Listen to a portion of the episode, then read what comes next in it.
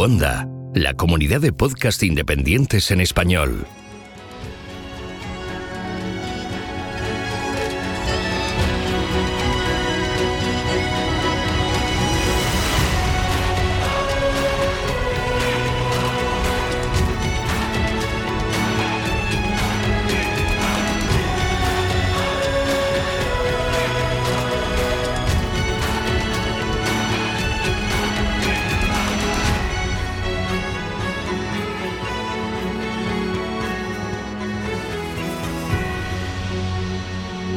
Bienvenido a GeoCastaway.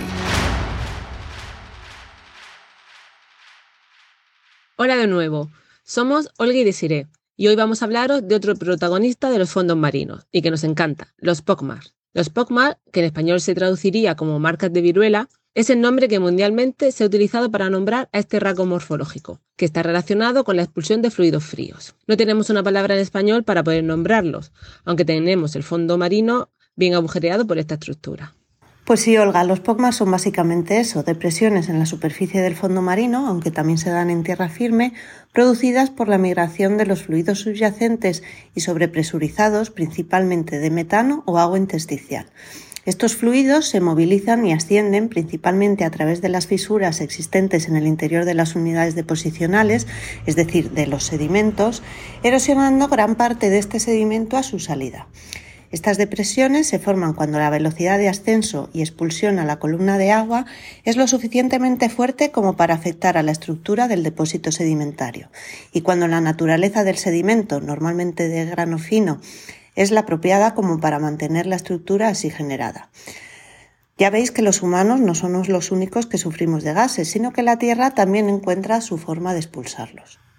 La forma y el tamaño de los POCMAR son muy variables, alcanzando varias decenas de metros de relieve y hasta cientos de metros de ancho. Presentan por lo general una geometría cónica invertida, con un perfil característico en forma de U, aunque su planta puede variar y ser desde circular hasta elíptica o incluso ser marcadamente asimétrica. Los POCMA pueden aparecer en el fondo marino de manera aislada, aunque no es lo común, o formando campos de POCMA, con kilómetros y kilómetros de extensión.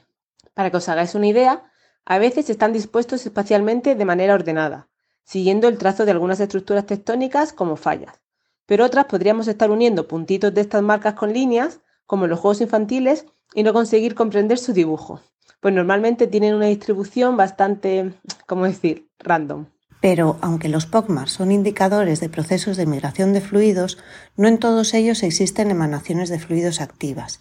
A veces nos imaginamos los fondos marinos como un constante burbujeo o con extensas plumas de metano en la columna de agua, pero no es lo habitual. Las altas concentraciones de metano suelen ser más una anomalía que una norma, aunque han sido documentadas tanto mediante grabaciones de vídeos submarinas como por el análisis de gases en, el agua de mar en laboratorio. En aquellos que han sido o que siguen siendo activos, podemos encontrar una gran geodiversidad de fondos, donde proliferan las concreciones carbonatadas, como los pavimentos, las losas o las chimeneas carbonatadas, que son derivadas de la oxidación anaeróbica del metano y los procesos de precipitación de carbonatos en el sedimento, generando lo que se conoce como hábitat 1180, denominado estructuras submarinas producidas por escape de gases, y donde los, los POCMA en sí también forman parte. Cuando estas estructuras carbonatadas están presentes dentro de los POCMAR, se genera también una alta biodiversidad. Esto ya lo comentamos en el podcast en el que os introdujimos a los parientes cercanos de los POCMAR, los volcanes de fango.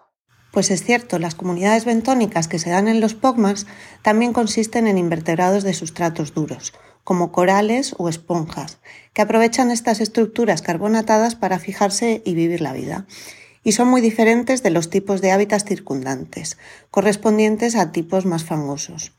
Cuando los POCMAS muestran actividad, podemos encontrar comunidades quimiosintéticas, principalmente de bivalvos o poliquetos, que se alimentan del rico gas que emanan estas estructuras.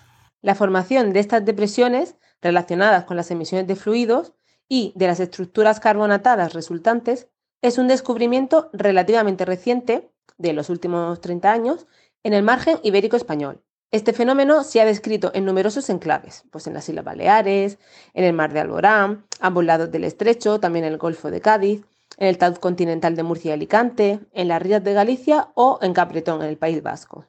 Tanto por su magnitud por su extensión como por las comunidades de todo tipo que se están describiendo y analizando en estos momentos gracias al proyecto europeo Life in Temares, las zonas de Murcia, País Vasco y Baleares son tres de las áreas de mayor interés y donde se han descrito extensos, extensísimos campos de POCMA con más de 2.000 depresiones en cada zona.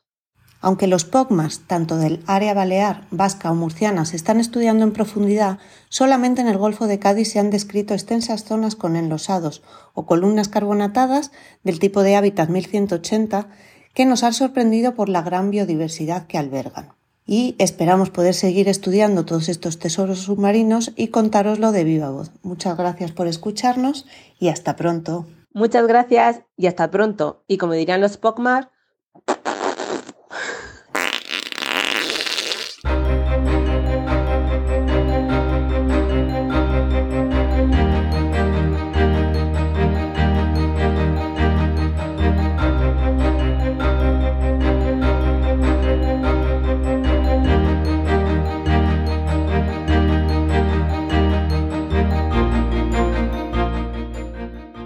Mis amigos dicen que sigo siendo una niña que juega con castillos de arena. Y razón no les falta, pero esos castillos en realidad son modelos análogos. Por ello, en el podcast de este mes voy a dar algunas pinceladas sobre cómo la modelización análoga se ha convertido en una herramienta clave para entender mejor diferentes procesos geológicos. Y de este modo entenderéis por qué, con 33 años, sigo jugando con castillos de arena. Pero, ¿qué son los modelos análogos? Son recreaciones a escalas en el laboratorio de procesos naturales donde se simplifica la complejidad de la naturaleza. Además, podemos reproducir un mismo proceso geológico todas las veces que sean necesarias para entender mejor la influencia de un parámetro físico particular. De este modo, nos ayudan a entender mejor los procesos que estamos estudiando. ¿Y cómo nació la modelización análoga? ¿Quién fue la primera persona a la que se le ocurrió recrear un proceso geológico para tener un mayor entendimiento sobre el mismo?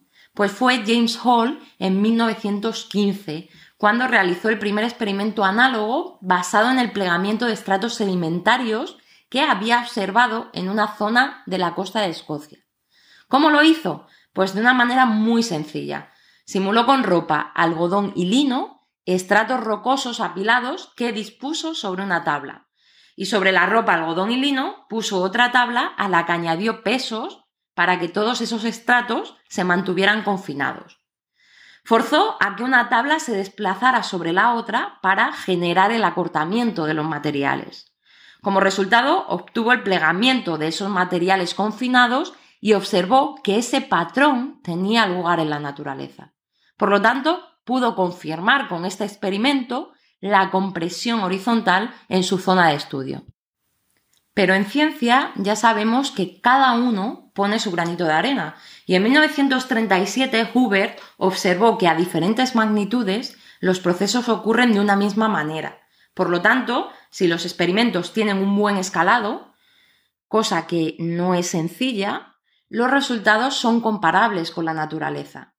En vulcanología, la conexión entre este tipo de modelos y las tareas de monitorización volcánica provienen principalmente de la capacidad de medir en laboratorio las deformaciones generadas en los procesos escalados y así poder compararlas con los estudios que miden las redes geodésicas. Este tipo de aplicación se ha desarrollado hasta ahora solo para un caso concreto, que es el del volcán Etna, y ha permitido evaluar la contribución de diferentes procesos que influyen en la deformación del volcán. Por esta razón, el desarrollo de esta metodología en los últimos años se ha dirigido hacia una mejor cuantificación de los resultados en el laboratorio y, por lo tanto, a encontrar mejores metodologías para medir los cambios temporales en los procesos estudiados. En el laboratorio de modelización análoga de la Universidad Rey Juan Carlos donde recreamos intrusiones magmáticas, hemos utilizado el Kinect de Xbox para poder cuantificar todas las deformaciones de nuestros modelos y nos ha permitido obtener 30 imágenes por segundo, tanto de imágenes RGB como de imágenes de distancia, para poder cuantificar todas las deformaciones de la superficie del experimento. Pero como estábamos haciendo ese encajante volcánico o simulando el encajante volcánico con material granular, no podíamos ver qué estaba ocurriendo en el interior del volcán. Por lo tanto, decidimos llevar nuestros experimentos al interior de un TAC. Ello nos ha permitido ver la evolución temporal tanto de estructuras externas como de estructuras internas durante la entrada del magma en el edificio volcánico. Y hemos podido relacionarlas para tener una mayor comprensión de los procesos estudiados. Todos los métodos que se han desarrollado para monitorizar los modelos análogos tienen ventajas y desventajas. Por ello, es imprescindible elegir el sistema de, medición más eficaz para el problema de estudio. Tener una alta precisión y una alta resolución al mismo tiempo requiere técnicas excesivamente caras. Por ello, lo más adecuado es encontrar un equilibrio entre coste, precisión y problema. Eso sí, y para terminar el podcast, Debo de dejar claro que la modelización análoga por sí sola no sirve de nada. Hay que realizar trabajo de campo y utilizar otras metodologías complementarias, como pueden ser la modelización numérica y la teledetección, para poder estudiar todos los cambios temporales que tienen lugar en los procesos geológicos estudiados.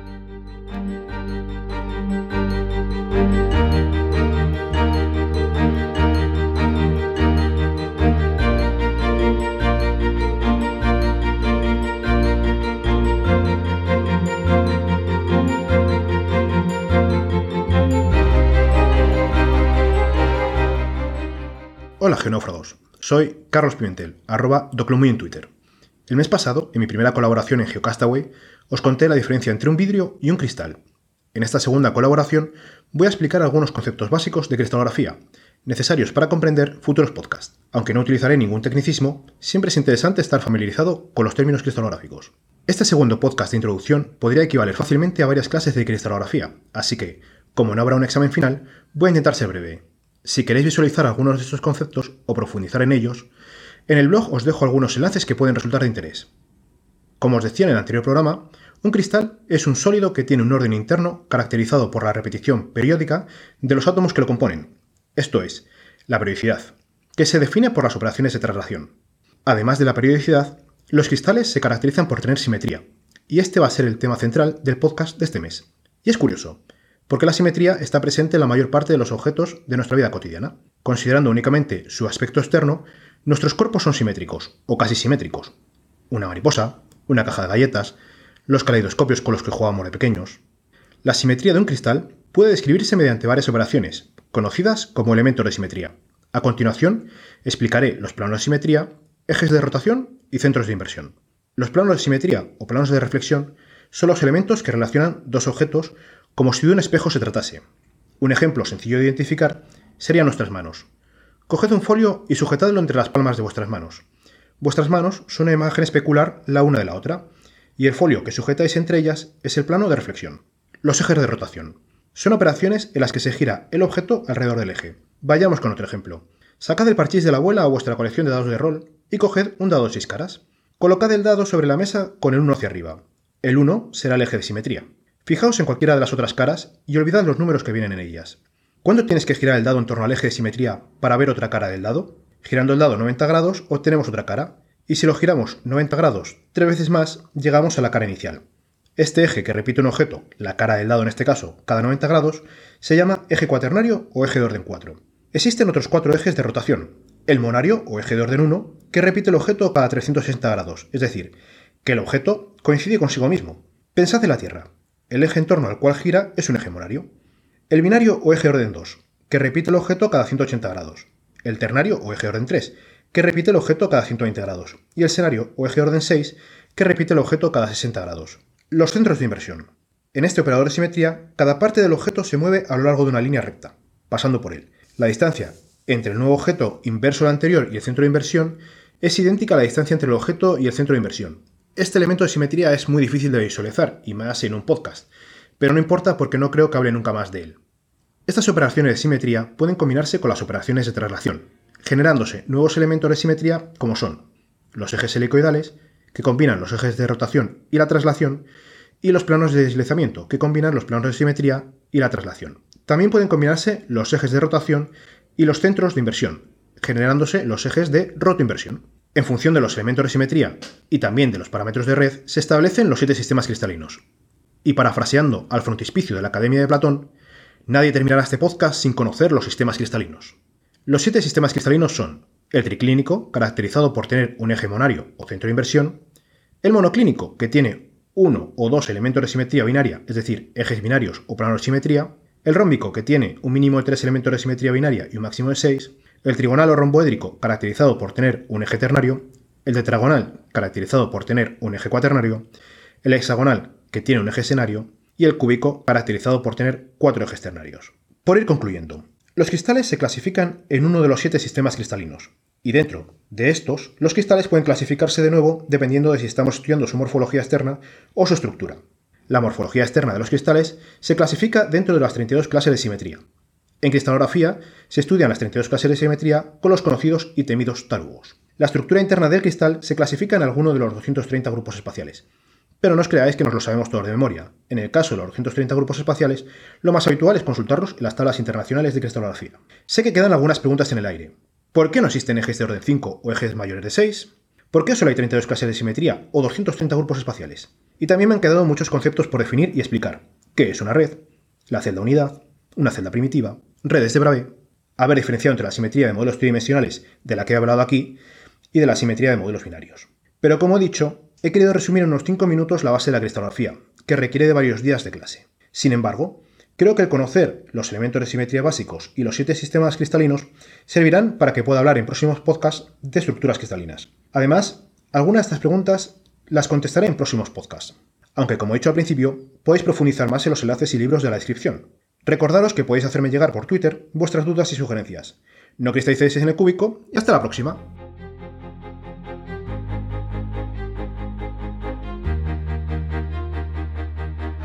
Envíanos tus comentarios, preguntas o sugerencias a geocastaway.gmail.com. Puedes escribirnos en nuestra web geocastaway.com. Búscanos en Facebook y en Twitter.